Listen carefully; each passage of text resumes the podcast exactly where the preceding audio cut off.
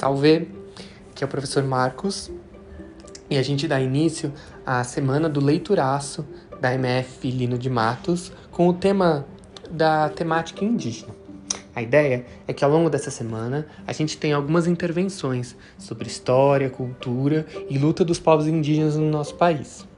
Para começar, eu testei um formato novo e gravei um episódio de um podcast para vocês contando uma história, a Assembleia dos Waimaçã, que é um mito do povo tucano da região norte do Brasil, em que os povos tentam explicar por que, que os peixes começaram a desaparecer do rio.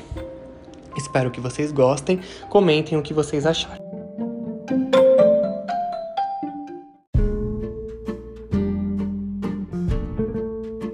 A Assembleia dos Waimaçã. Era uma vez um pescador que, numa tarde, se encontrava com a sua canoa encostada na ilha de Semendaí, no rio Uaupés, preparando uma armadilha para a pesca. Estava compenetrado no seu trabalho, quando dois jovens passaram remando, subindo o rio. Eles eram o Aimaçã, gente peixe.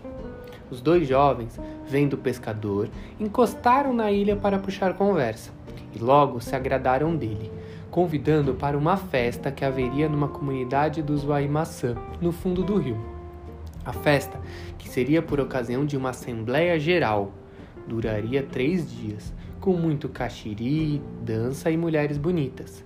Tanto insistiram que acabaram por convencê-lo. O pescador puxou sua canoa em terra, embarcou na canoa dos Waimaçã e assim partiram rumo à comunidade dos dois jovens. Quando já haviam passado a ilha de Semendaí, os Waimaçã pediram para o pescador fechar os olhos. O jovem que vinha na proa bateu o remo na água, fazendo-os mergulhar para o domínio dos Waimaçã.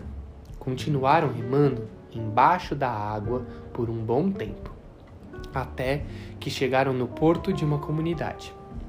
Ali, os dois jovens avisaram ao pescador que os outros poderiam perceber sua presença e considerá-lo um intruso, de modo que ele teria que passar um perfume para disfarçar seu cheiro humano, considerado desagradável para os Waimaçã. Deram-lhe um pequeno frasco de cheiro de pitiu, cujo conteúdo ele passou pelo corpo. Assim, o pescador também ficou com cheiro de peixe, podendo passar desapercebido entre os Waimaçã.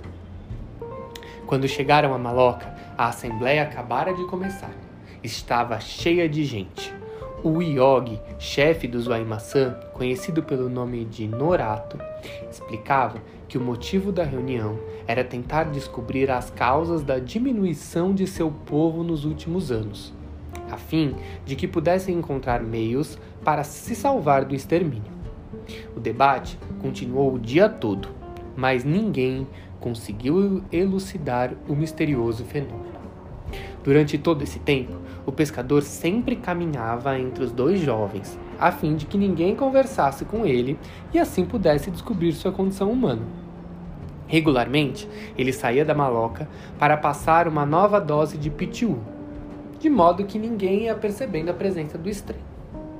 De noite, no entanto, Contrariando o conselho dos dois jovens, o pescador não resistiu aos apelos das meninas presentes e pôs-se a dançar com elas.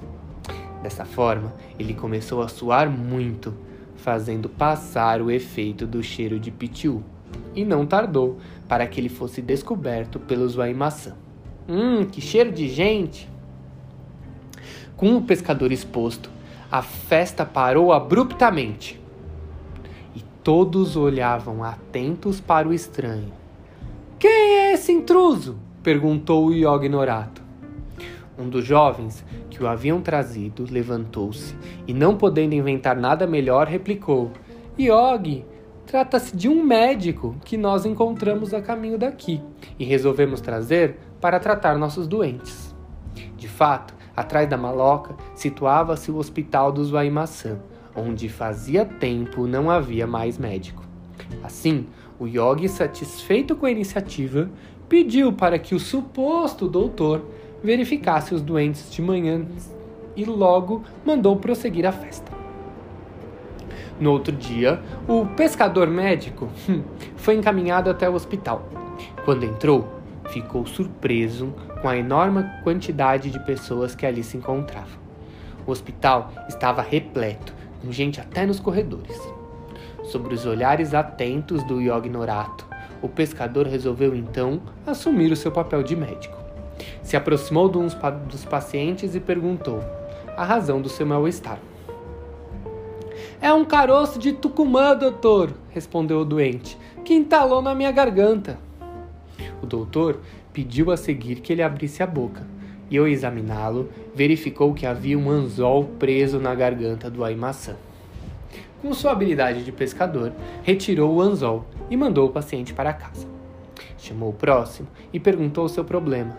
É reumatismo, doutor, respondeu o enfermo, que me fez doer as costas.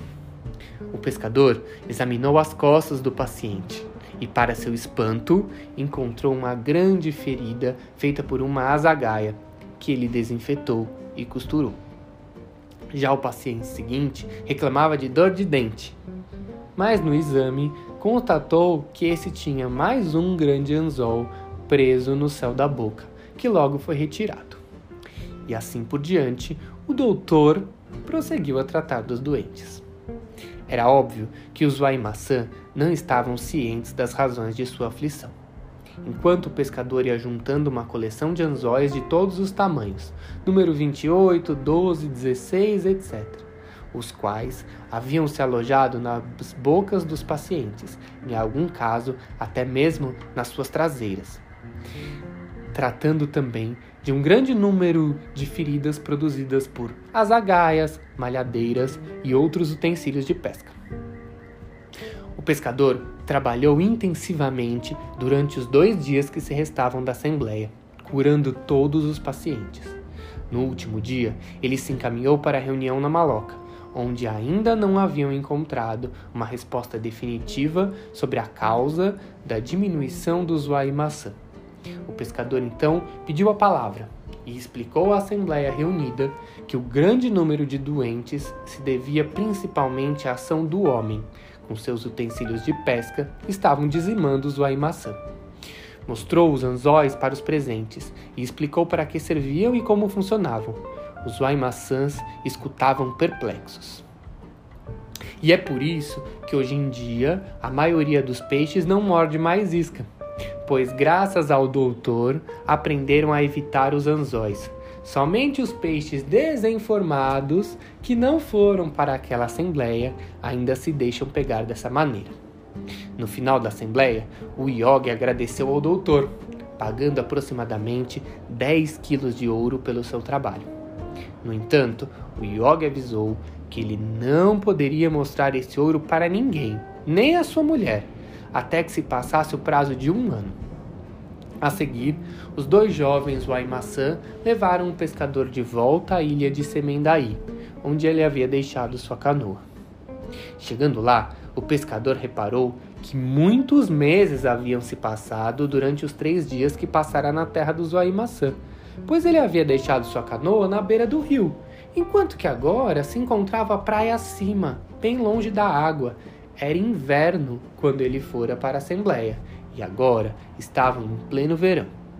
Chegando em casa, o pescador teve dificuldade em explicar para sua mulher as razões de sua demorada ausência. Guardou o ouro que recebera dos Waimaçã em uma mala e pediu que ela e os filhos não olhassem para o conteúdo, a fim de que ele pudesse vendê-lo depois que passasse o prazo dado pelo Yogi. No entanto, desconfiada com a inexplicável ausência do marido, a mulher um dia não resistiu e foi espiar dentro da mala. Em consequência, o ouro sumiu e o pescador morreu logo em seguida. Dizem que ele foi direto para o hospital do Zuaimaçã, onde ele trata os doentes até hoje.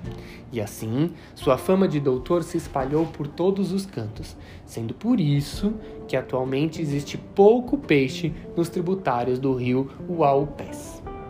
É que a maioria se mudou para logo acima, na ilha de Semendaí, onde o atendimento médico é melhor.